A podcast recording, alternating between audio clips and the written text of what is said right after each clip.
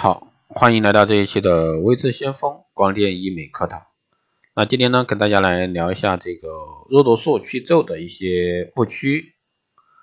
那肉毒素全称呢，肉毒杆菌嗯毒素，是肉毒杆菌在繁殖过程中分泌的一种 A 型毒素。在医学美容上的应用呢，是因为一九八六年被一位加拿大眼科医生意外发现，它可以使患者眼部的皱纹消失。后来和皮肤科教授的丈夫合作研究，最终将 A 型毒素啊引入皮肤除皱领域。A 这个肉毒素啊之所以有除皱的功效，是因为它能够引致周围运动神经末梢这个突触前膜乙酰胆碱释放。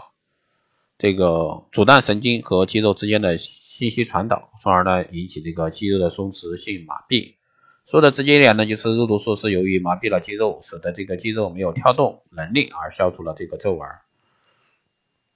肉毒素注射除皱呢，具有无损伤、小创伤、见效快啊、招收方便、价格便宜、不影响工作等优势。和传统的拉皮、胶原注射呀、脂肪填充或者说小切口等这个除皱方式相比呢？它只需要将一定剂量的肉毒素注射进这个前额或者说眉间接口，整个过程呢仅需几分钟，而且还无痛苦。肉毒素呢只是一种生物制品，可以通过基因工程的方法大规模生产。由于它具有这个神经阻隔作用，在神经内科、眼科、整形、美容外科呢十分常用。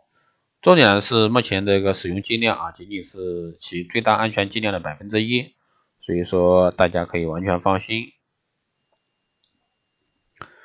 那第二个误区呢是肉毒素注射肉毒素会产生依赖，需要一直注射。那肉毒素呢只是让你的肌肉放松啊，不再挤出皱纹。等肌肉吸够了啊，肉毒素不起作用时呢，皱纹又会恢复从前的水平，并呢不会变得更多。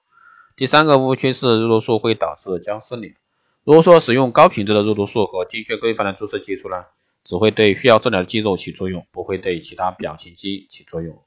所以说这个也是放心的。还有误区呢，是所有人都可以注射肉毒素。